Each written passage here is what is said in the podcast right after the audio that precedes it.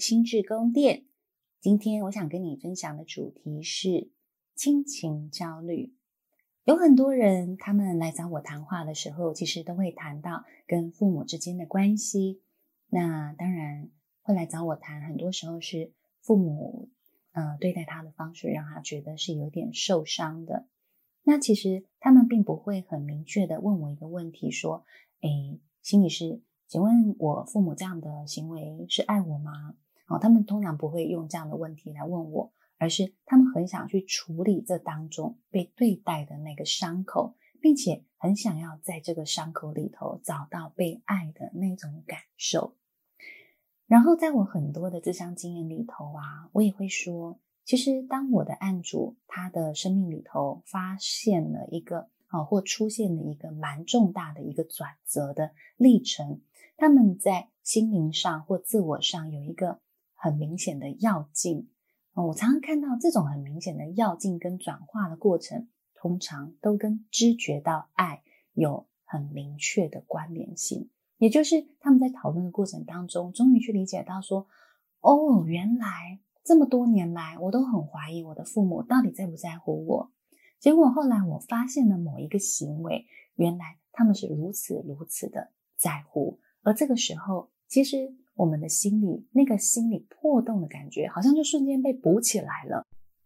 所以，这其实就是很多人会说，为什么爱是转化最重要的一个来源，或爱是很多事情的解药的根据，其实就在这里。有很多时候，我们常常会觉得我们自己是失根的状态，或怀疑自己是不被爱的个体。或者是我很担心，我做了什么，我就会失去认可，会失去被爱的可能性。这其实会造成心灵上非常大的痛苦。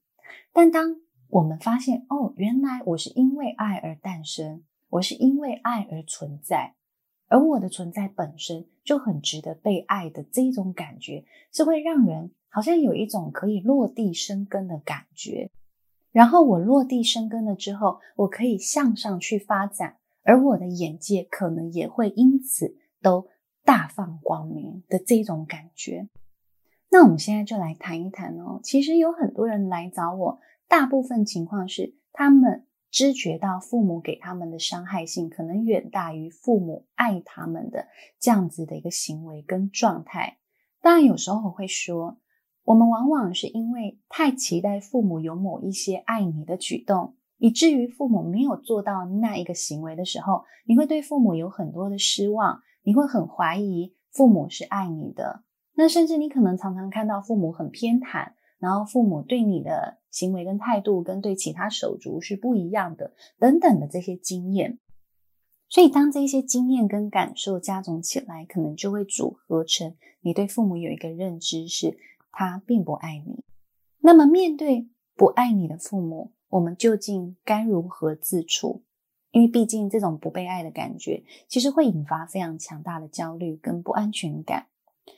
那在今天谈到父母到底爱不爱你，或我怎么样去解构父母不爱的这一个过程，或者是在过往的父母带给你的伤痛经验里头，你如何去把这一些伤痛的感受给清除掉？好好的，可以用一个比较中性的眼光，或比较亲民的眼光，愿意去看到，其实父母对你在往后的生活当中，其实做了非常多细致的照顾。其实很多人他基本上是可能小时候对父母有很多负面的印象，哦，包括可能父母在某些很重要的时刻疏忽你了，然后或者是父母太过于忙碌，以至于没有办法照顾到你的需求。这些经验会导致你心里有一种受伤的感觉，因此受伤了，你就会带着一个既有的眼光看向你的父母，就觉得他们做不好，他们不够格。哎呀，他们现在在做的这些行为都太迟了，太慢了，因为我已经长大了，他想要再来照顾我，我也不想要被他照顾了。所以很有可能我们带着既有的眼光，会有一点批判我们自己的父母，或者是排拒他们。即便是他们后续做了很多事，可是你知道，我们心里都还是会带有一种呃罪恶感或者是矛盾感，是为什么我这么不孝呢？父母都要对我好，为什么我还不接纳他们？为什么我还不亲近他们？所以很多人他们的焦虑其实是在这种很错综复杂的心情里头，导致他们变得会很五味杂陈。而这些五味杂陈的感受，其实就会影响到我们关系的经营，甚至我们工作的选择，包括让你的工作够不够有冲劲，不断的往前走，它也是会有影响性的。那今天呢，我就来跟大家分享我自己的心理疗愈的历程哦。我其实呃，来自于一个算是中等的家庭，我的爸爸。他比较辛苦，他来自于一个非常穷困的家庭。可是我妈妈来自比较呃家境小康的一个环境。好，为什么我要特别去说明他们这样子的背景？其实是有很大的差异性。因为我从小我就活在一种感受里头，是我爸爸都会一直说，等到你二十岁的时候，我就要把你们丢出去的这些语言。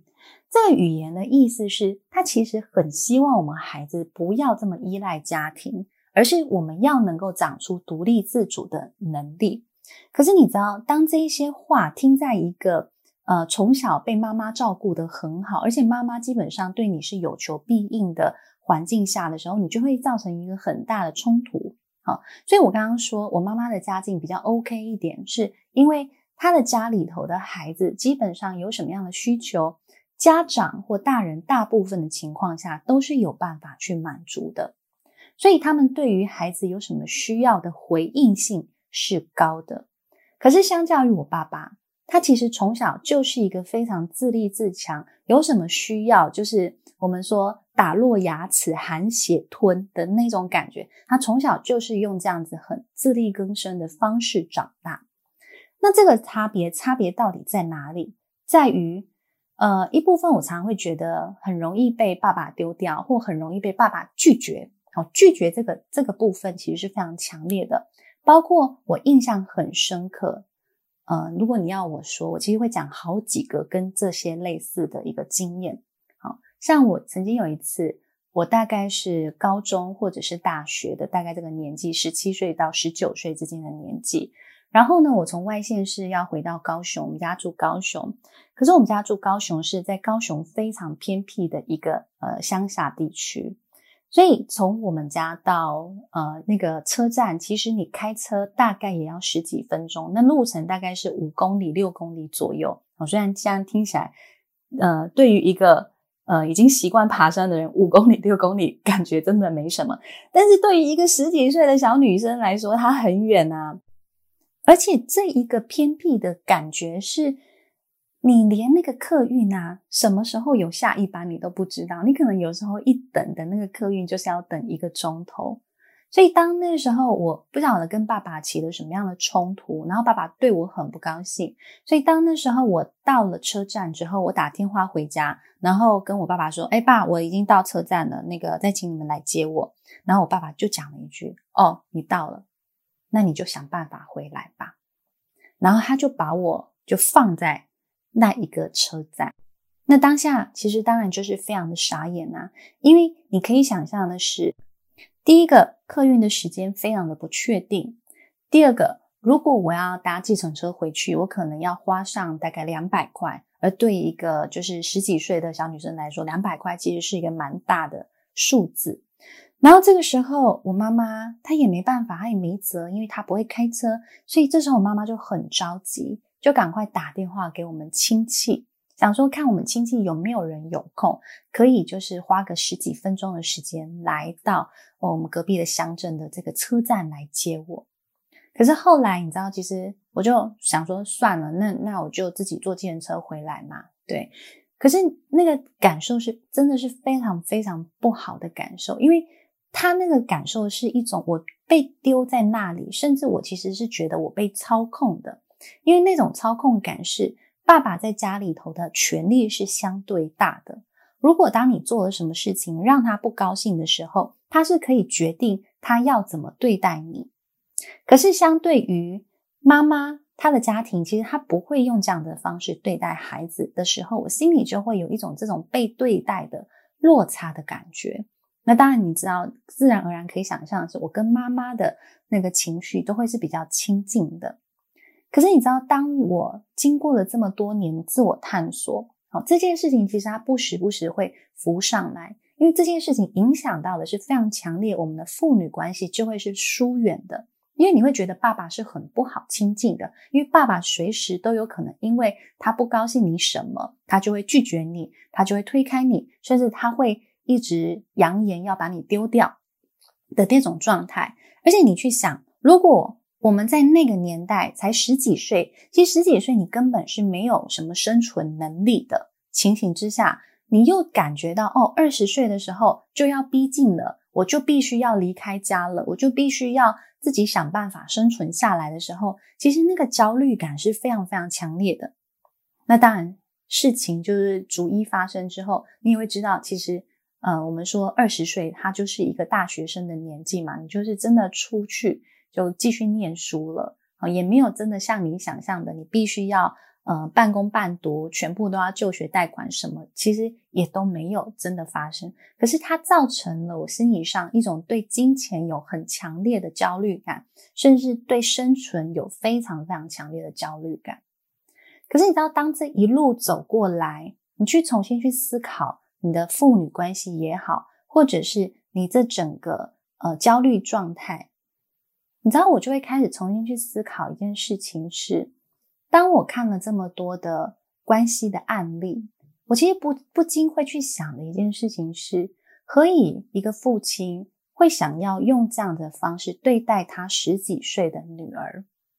好，那。这个时候，我究竟该怎么去解套我心里头的那一种受伤的感觉呢？其实，如果我们一辈子都用那一个受伤的十几岁的女孩的眼光去看世界、去看父亲的时候，坦白讲，你的人生就是没完没了了。你的人生每次看到爸爸，就是会觉得，哦，他怎么这么过分？他怎么这么不通人情啊？然后。他怎么这么的不愿意体贴孩子的心情等等？其实很有可能你会带着各种愤怒的眼光，或带着很多指责的眼光去指向你的父母亲。那当然也有一些人，他是另外一个状态，他会是带着父母的眼光来看他自己，包括可能会觉得说：啊，你就自己就不长进啊，啊，你自己就是不独立呀。啊你自己这些事情你都可以搞定，你还那边怪东怪西，你到底在怪什么呢？所以你知道，我们要帮忙自己一件事情是，我能不能跳脱纯然小孩的眼光或纯然父母的眼光来看待这件事情？可是，当你一直陷在一个很受伤的情绪状态里头的时候，其实你是很难长出一个观点取替，也就是说。你的心智是很难有一个位移性的，包括你可能可以位移到不同的人身上的这种位移的弹性度是非常低的。所以我常会说，有时候创伤或很受伤的一个情绪状态，会让人某种程度进入一种很像很自闭的情况里，就是你没有办法想其他的，你只有在你自己的中心世界里头，用你自己想象的方式去看待这个世界。这是创伤很容易带给人的一种思维上的限制，所以在这个思维限制之下，我究竟可以先帮自己做些什么？那我会说，我会想要邀请你先去关注那一个受伤的心情。所以在我自己的做法里头，我其实就停下了那个不断的指责、不断的怨怼的那个心情，好好的回来看那个受伤的心情，因为有时候。我们内心的状态是，我对这个人的怨恨、怨怼有多深，其实代表是我在关系里头的受伤程度有多强。可是，如果我现在有能力让这个受伤的感受降下来，其实我相对而言对对方的怨怼程度，其实也会就降下来了。可是，面对自己受伤的心情，我该怎么办？其实说真的，就像是你面对一个小女孩。你看到一个小女孩被爸爸呃说话的内容觉得很受伤的时候，你通常会跟她说些什么？啊，你会跟她讲说：“啊，你不要想太多啦，啊，你爸爸就是这样啦，啊，你爸爸其实也没有你想的这么坏啦。”哦，你知道这些行为叫做消毒，或叫做合理化。其实这些话语并没有办法真正的帮助到当事人，只会让当事人觉得自己现在有这些感受，就是一个斤斤计较的状态。所以，当你要真实的靠近自己受伤的心情，你第一件事情要做的是，你要能够好好理解那个受伤的心情到底有多受伤。包括我当时就跟自己说，你被丢在车站的感觉，一定觉得很难过，很受伤。你其实有时候根本搞不清楚自己究竟做错了什么事情，甚至有这么严重到必须要被这样对待。你心里一定很难过，让我陪着你一起来面对这件事情。你知道，有时候啊，很多人都会说啊，所以呢，啊，然后呢，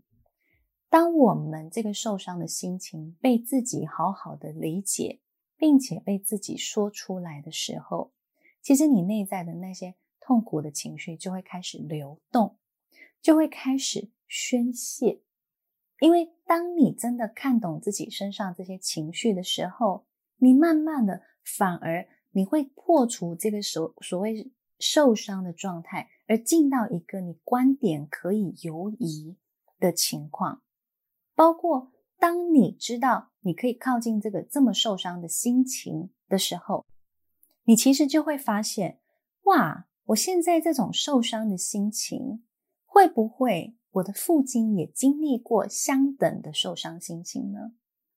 所以当你有能力靠近自己受伤的感受，反而你的很多的知觉，你的很多的观点，它会被打开来，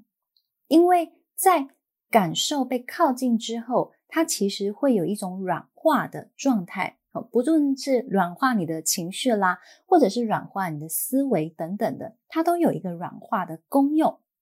而这个软化的功用呢，它就能够帮助到你重新去理解，何以爸爸会这样对待一个十几岁的女儿。所以我在这个软化的过程里头，我开始过往很多的记忆就会涌现出来，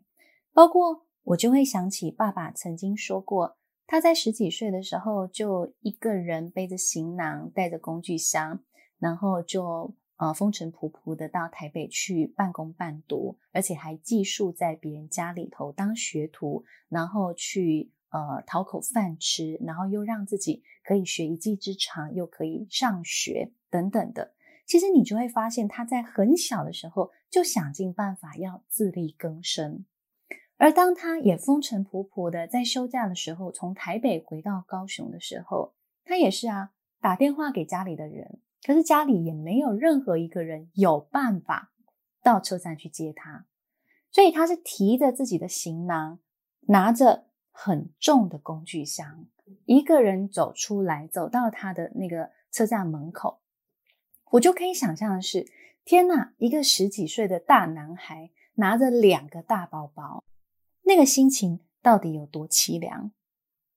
所以你知道，在这个软化的过程里头。你就会开始慢慢感觉自己脱离那个受伤小女孩的心情，来到一个比较中立的、比较温和的成年人的观点啊，不一定要是爸爸的观点，但可以也脱离了爸爸的观点，脱离了小孩的观点，而长出一个新的温和的观点来看待这整件事情。